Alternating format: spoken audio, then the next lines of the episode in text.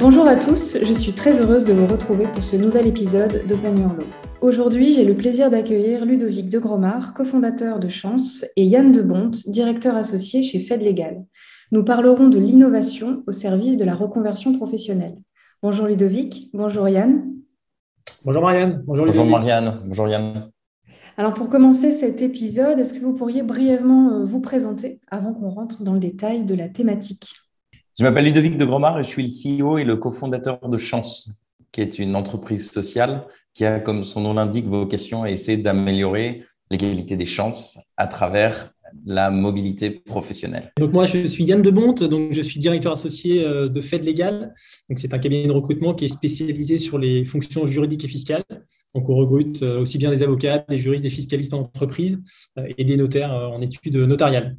Merci beaucoup. Donc deux profils bien différents, mais euh, il y a une raison à, ce choix et on verra euh, au cours de, l'épisode que vos profils sont assez complémentaires pour parler euh, de l'innovation dans la reconversion. Alors Ludovic, je vais commencer par deux questions.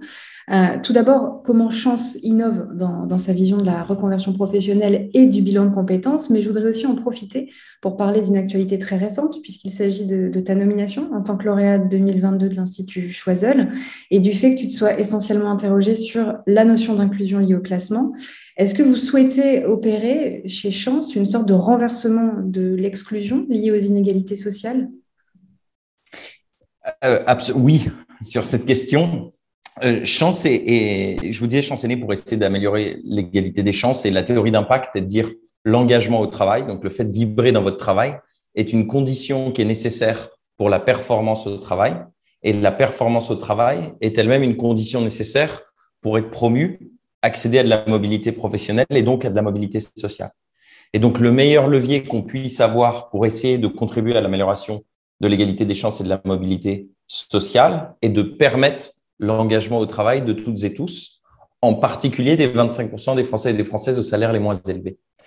Et donc, on a développé avec chance, depuis sept ans maintenant, une offre qui est un service de, qui est un parcours de coaching digital pour choisir le travail aligné avec qui vous êtes, qui est un parcours d'une trentaine d'heures euh, en ligne, dans lequel vous avez l'alternance entre des activités d'auto-coaching à faire seul sur votre téléphone ou votre ordinateur, une vingtaine d'heures, entremêlées avec 7 à 9 heures de vidéo coaching avec un ou une coach pro en vidéo choisi sur la base de votre personnalité. Et vous avez cette alternance de 3 heures d'auto-coaching, une heure de vidéo coaching, de 3 heures d'auto-coaching, une heure de vidéo coaching.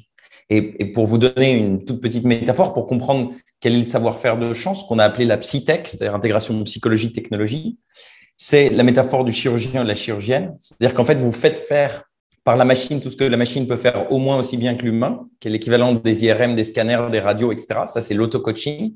Et ça vient nourrir par la data le ou la coach pro qui, du coup, peut intervenir à l'image d'un chirurgien ou d'une chirurgienne de manière très fine sur une croyance limitante, sur une peur, sur un blocage psychologique, sur toute la finesse de la psychologie humaine qu'une machine ne peut pas, adresser.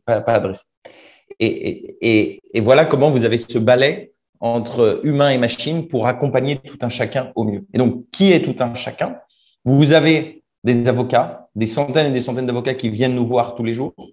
Euh, je regardais les chiffres avant de venir vous voir, 75% de femmes parmi les avocats qui sont des avocates, essentiellement en région parisienne, au-dessus de 75%. On a le, vous avez entre 25 et, et 30 ans, c'est 34%. Entre 30 et 35 ans, c'est 45%, donc une grosse pondération entre 25 et 35 ans. Et ce qu'on entend énormément, c'est euh, le syndrome de euh, j'ai déjà trop investi dans mon travail pour abandonner maintenant. Ou bien euh, je me suis fait dicter par mon environnement ce que je devais faire, mais en fait, j'ai pas vraiment choisi. Ou bien, je vois des sourires de Marianne, donc j'imagine que je suis pas le seul à avoir entendu ça. Ou bien, j'imaginais qu'avec la croissance de l'expérience, ça serait très différent. Euh, et c'est malheureusement pas toujours le cas. Et donc, on accompagne euh, des, publics comme des avocats et on accompagne euh, des demandeurs d'emploi au SMIC euh, avec la méthode qui, elle, est personnalisée. Et, et avec dans nos, dans nos statuts au moins 25% des bénéficiaires qui doivent avoir un dernier salaire inférieur à 1400 euros net par mois. Voilà ce qu'on fait avec Chance et voilà notre innovation. Merci beaucoup, Ludovic. Tu as anticipé euh, une, question que j'allais te poser après, donc euh, c'est parfait parce qu'on va pouvoir faire le lien avec Yann. Euh, on parle aujourd'hui de, reconversion évidemment dans le milieu juridique et on sait que les mouvements de carrière sont, nombreux et de plus en plus fréquents. Yann, quelle est la tendance de, reconversion chez les professionnels du droit? Est-ce que ça, recoupe un peu ce que Ludovic a comme vision, lui, au sein de Chance? Et, quel métier, selon toi, dans, le monde des professionnels du droit est le plus touché par ce phénomène de reconversion? Oui, non, bah, alors je, je, souscris complètement à ce que dit, euh, à ce que dit Ludovic. Euh, euh, le droit a toujours été, de toute façon, une formation propice aux reconversions hein, par son caractère généraliste et, assez structurant. Bah, moi-même, j'ai fait 5 ans de droit et je suis devenu chasseur de tête, donc c'est assez représentatif. mais plus sérieusement, oui, il y, a, y, a, clairement une accélération de ce phénomène et la crise sanitaire des derniers 24 mois a évidemment eu un impact assez fort sur, sur ce phénomène. Mais et, le, focus sur le, sur le métier d'avocat, je pense qu'il est intéressant parce que plus que les métiers du droit, à mon sens, c'est vraiment plus particulièrement cette profession d'avocat euh, qui a subi cette, cette tendance euh, à, la, reconversion. Euh, et, nous, pas une semaine se passe sans qu'on ait un entretien qui se transforme en, en, entretien de conseil de carrière et de, reconversion. Donc, ce que dit Ludovic, j'y souscris encore une fois complètement. Euh, à mon sens, l'avocature, elle est particulièrement touchée par ce, phénomène, pour deux raisons essentielles. Euh, la première raison, euh, alors, première raison, elle tient à mon avis aux avocats eux-mêmes. Je pense que c'est une population qui se, lance dans une profession sans trop savoir ce qu'elle recouvre et sans qu'on leur dise d'ailleurs pendant leur formation. Ça, c'est à mon avis un problème assez important. et ce métier d'avocat, comme tous les métiers de conseil, hein, avocat, banquier d'affaires, chasseur de tête, requiert une disponibilité, une abnégation, une patience, euh, une rigueur euh, qui sont, à mon avis, indispensables à son, bon exercice. Et je pense que beaucoup de, jeunes avocats ne sont, pas prêts à ces, euh, sacrifices et, les découvrent qu'assez tardivement, finalement. Et puis la deuxième raison, et là je pense que Ludovic, ça lui, parlera et, on l'entend beaucoup en ce moment, c'est une raison qui tient au sens, à la question du sens, qui est devenue quand même une question assez centrale sur le, marché du travail, hein, c'est globalement. Euh, alors, je ne suis, pas, un spécialiste de la question, mais pour moi, on va dire qu'elle regroupe deux, euh, deux choses, cette, euh, quête de sens, une quête d'équilibre, donc d'équilibre de vie pro-perso, mais aussi une envie de participer à, ce qu'on pourrait appeler la transition sociale, sociétale, écologique de la société. et donc, sur ces deux quêtes, la profession d'avocat a du mal à se positionner. Moi, je pense qu'elle pourrait compenser ces, manques par peut-être euh, d'autres valeurs qu'elle pourrait mettre en avant. Euh, à mon avis, la valeur de, liberté. Je pense qu'il y a beaucoup d'avocats qui sont devenus avocats euh, pour ça. mais, mais, pour mettre en avant cette valeur de, liberté, je pense que les cabinets doivent changer. non pas en devenant moins, moins exigeants, mais peut-être en, remettant la liberté au cœur de leur, de leur promesse professionnelle. Merci Yann. Donc, on, va continuer sur le chemin de la quête de sens. Euh, Ludovic, euh, chez Chance, vous avez récemment mis en place un, concept qui consiste à ouvrir le carnet d'adresses de plus de 100 personnalités pour aider les personnes ayant effectué le parcours à, se reconvertir plus facilement. Est-ce que tu as le sentiment qu'il est de plus en plus difficile d'être à la bonne place aujourd'hui et, si oui, quelles pourraient en être les, causes? Je n'ai pas vraiment le sentiment que c'est plus difficile aujourd'hui qu'hier. Par contre, j'ai le sentiment qu'il y a plus de questionnements aujourd'hui qu'hier. Euh, et ça recoupe ce que Yann disait, et, la crise euh, avec ses multiples facettes qu'on est en train de vivre euh, est propice au questionnement personnel et au questionnement du sens. il se trouve que chez Chance, on définit un travail par quatre piliers que sont un, un métier, c'est-à-dire un ensemble d'activités, deux, une finalité, c'est-à-dire qu'est-ce que vous servez par votre activité professionnelle, la liberté pouvant être une des finalités dont tu, dont tu parlais, Yann. Trois, l'environnement de travail. Et quatre, les impératifs de vie financiers, géographiques, horaires. Et donc, sur le deuxième pilier de donc toute la méthode de chance est construite autour de ces quatre piliers. On considère qu'il est nécessaire d'établir ces quatre piliers pour construire un projet professionnel qui va bien au-delà d'un métier et d'un secteur, qui est une vision has du sujet, si je peux me permettre d'être un peu provoque.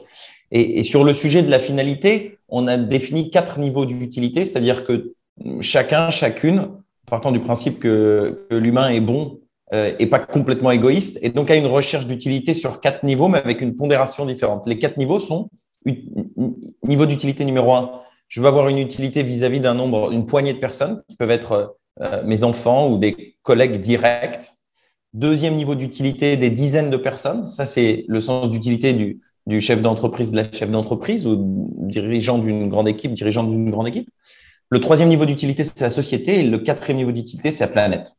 Et en fait, on a tous une volonté d'utilité sur ces quatre niveaux, mais ils sont différents d'une personne à l'autre et ils sont différents d'un moment de vie à l'autre pour un individu donné. Ça, c'est très important de le déterminer parce que une fois qu'on a dit qu'on est en quête de sens, le sens pour Marianne ou, le mien, à l'instant T, il est extrêmement différent. Donc, il faut aller affiner et définir ça. Et c'est quelque chose de, très important. Euh, et puis, il faut déconstruire euh, ce qui limite dans cette liberté, justement, de choix dont Yann, tu parlais, cette liberté très forte chez les avocats et dans la profession et dans le droit de manière générale. Et on parlait du, syndrome de j'ai trop investi. Il y a un deuxième syndrome qui est le syndrome des menottes dorées, euh, qu'on appelle le syndrome chez Chance, qui est le, le, le fait de se juger en fonction de son niveau de salaire et se dire je vaux tant. Et ça, c'est en fait la question est de se dire dans, les, dans le pilier impératif de combien ai-je besoin pour répondre à mes besoins financiers, à ceux de ma famille directe. Et tout ce qui vient au-dessus, c'est du bonus. Mais je suis libre là et je ne suis pas avec mes menottes dorées qui me bloquent avec une image ou une image d'un confort potentiellement perdu qui n'est pas nécessairement toujours le cas, ou en tous les cas il faut que ce soit un choix conscient. Ça, c'est très important chez les avocats, parce que chez les, avocats, dans, dans, les fonctions de conseil de manière générale, euh, comme tu disais, Yann, il y a à mon avis beaucoup de similitudes avec d'autres activités de conseil. Merci Ludovic. On se rend compte qu'on a besoin de, nouveaux outils, euh, qu'on a besoin d'innover. Yann, en, tant que chasseur dans le milieu juridique, quel regard finalement tu portes sur les relais que peuvent avoir les individus pour se valoriser professionnellement? Est-ce que nous avons suffisamment aujourd'hui d'outils innovants en termes de reconversion euh, dans ce secteur? Et que penses-tu finalement de ce qui est mis en œuvre par le programme Chance? Euh, moi, j'aime bien le terme de, relais, comme, tu l'utilises, Marianne, parce que je pense que c'est effectivement très important d'être bien accompagné dans, sa carrière professionnelle. et comme le dit souvent Ludovic, je crois, parce que j'ai déjà entendu quelques podcasts auxquels tu participais, la, la, chance professionnelle, elle se provoque et elle est le fruit de, deux facteurs essentiels. Il y a la préparation, via la formation notamment, et puis il y a la rencontre, la rencontre d'une opportunité. Et en l'occurrence, pour la rencontrer, cette opportunité, euh, bah, c'est important d'avoir à sa disposition euh, les bons canaux, euh, qui soient virtuels, les réseaux sociaux, qui soient physiques, avec des personnes qui peuvent être de, bons relais et de, bons canaux à son évolution professionnelle. Donc, bah, j'ai l'impression que de ce point de vue-là, oui, le développement des réseaux a, quand même facilité de manière assez sensible cette rencontre et rend le, champ des possibles plus vaste. Euh, donc ça, c'est quand même, euh, je pense, intéressant pour les gens qui sont en, quête de sens euh, et éventuellement de, reconversion. et par ailleurs, cette capacité à se, à se rendre visible, à être attractif aux yeux du marché, à mobiliser son réseau, je pense que c'est un soft skill essentiel aujourd'hui, a fortiori quand on a un objectif de reconversion, bien évidemment.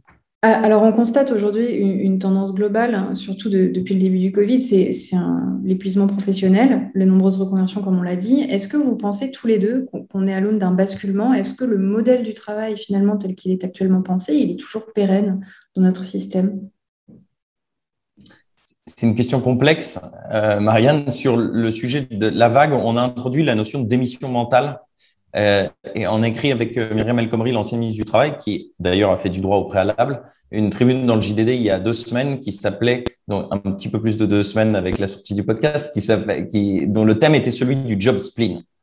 Donc le, le spleen euh, est inspiré du spleen bolnérien et, en se disant, en fait, il y a une espèce de lassitude et, de, et de démission mentale. Démission mentale étant, on n'a pas la Great Resignation américaine encore en France, mais la démission mentale, c'est mon corps est au travail ou en face de mon Zoom, mais mon cœur n'y est plus.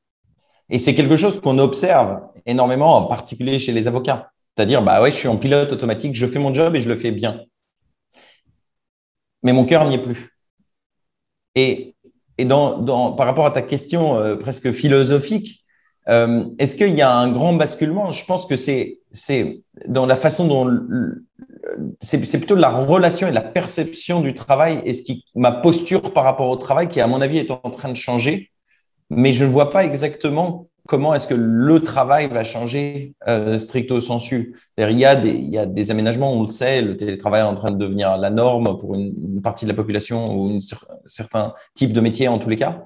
Euh, mais c'est minime le sujet du télétravail. Je me provoque en disant ça. On fait tout un, plat du sujet du travail en disant que, que ça va changer la relation des gens à leur travail.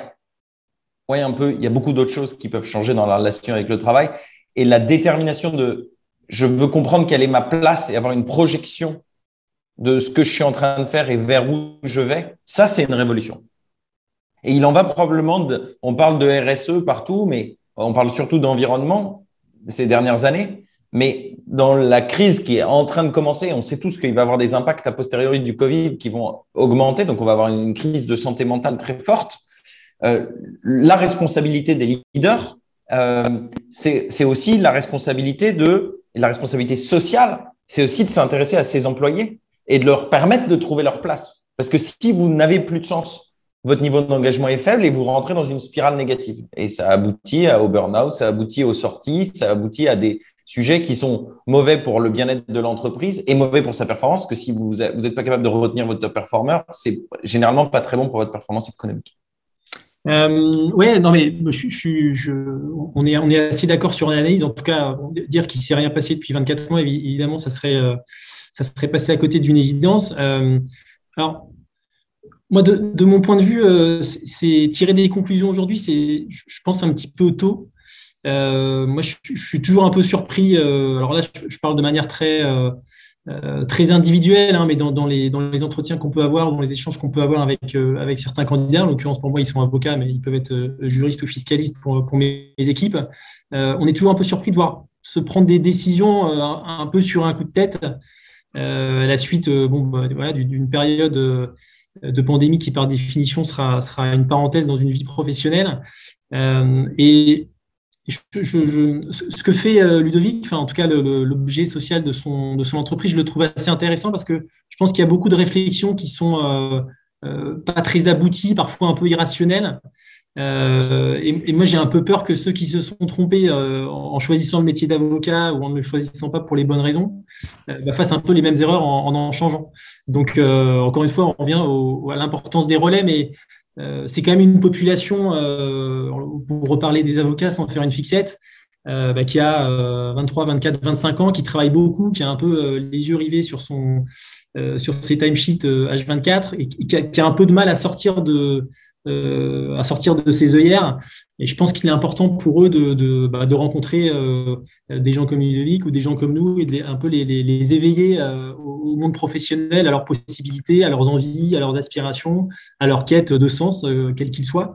donc voilà, moi je j'allais dire je tire une sonnette d'alarme, non, mais pas trop de conclusions hâtives. Euh, euh, c'est changer, c'est bien. Enfin, ça peut être bien. Se reconvertir, ça peut être bien, mais il faut aussi se rendre compte de, ce qu'on a pu construire, euh, de ses qualités, de ses besoins, comme dit Ludovic. voilà, je pense que c'est quand même, c'est quand même assez important. et puis, alors l'analyse qu'on a aujourd'hui. Alors là, je reviens sur le télétravail, même si c'est un, c'est un phénomène, c'est un épiphénomène, mais on, a une réflexion aujourd'hui qui est, qui est une réflexion dans un marché de l'emploi qui est quand même euh, bah, qui n'a jamais été aussi bon hein, pour, les, pour les cadres en tout cas. Euh, donc euh, bah, les cadres aujourd'hui peuvent imposer leur, organisation à leur employeur sans trop de difficultés. attendons de voir comment ça se passera quand, la, croissance sera revenue à un niveau à peu près normal. Je pense qu'il faut aussi se, donner un peu de temps avant de tirer des conclusions trop hâtives là-dessus. et puis sur le sujet de l'épuisement professionnel plus, précisément, moi j'ai l'impression que le, bon numérique qu'on a connu depuis, depuis deux ans, alors, il est évidemment, euh, euh, j'allais dire, nécessaire euh, et, productif, c'est le cas de le dire, mais je pense qu'il a fait aussi pas mal de mal socialement. et, toute, cette, digitalisation de l'organisation du travail, je pense qu'elle est aussi une des causes de, cet épuisement professionnel, professionnel pardon, chez les cadres. Et, donc une, cause aussi de la perte de sens qu'ils peuvent, qu'ils peuvent subir. Donc euh, voilà, cette digitalisation, encore une fois, elle peut le rendre aussi le travail répétitif, elle peut le rendre euh, parcellisé, elle peut le rendre surcontrôlé. Euh, et je pense qu'il y a beaucoup de cadres aujourd'hui qui ressentent un manque de, singularité. et qui voient les process prendre une place un peu disproportionnée par rapport à leur propre création de valeur. ça, je pense que c'est un vrai sujet aussi de, redonner du sens et de, redonner de la valeur au travail de l'individu dans une société euh, qui se digitalise, euh, qui se processe. Euh, et c'est encore une fois, c'est pas pas un mal, mais, il faut faut pas oublier l'individu là-dedans. Il y a deux, deux, sujets que tu évoques qui, qui résonnent particulièrement. un, le thème de l'individu et en fait de la recherche de ce qui fait mon unicité. les compétences, un ensemble de compétences, c'est un code barre inanimé. Et c'est d'ailleurs toutes les choses qui, un jour et petit à petit, vont être automatisées pour beaucoup d'entre elles. Euh, et ce qui fait l'unicité, c'est les envies, c'est ce qui anime, c'est euh, ce qui fait peur. C'est ça ce qui fait l'unicité d'un individu et qu'il est nécessaire d'aller creuser pour identifier et se connaître en ce sens. Et le deuxième point que, que je voulais évoquer, c'est intéressant la notion de reconversion dont tu parles.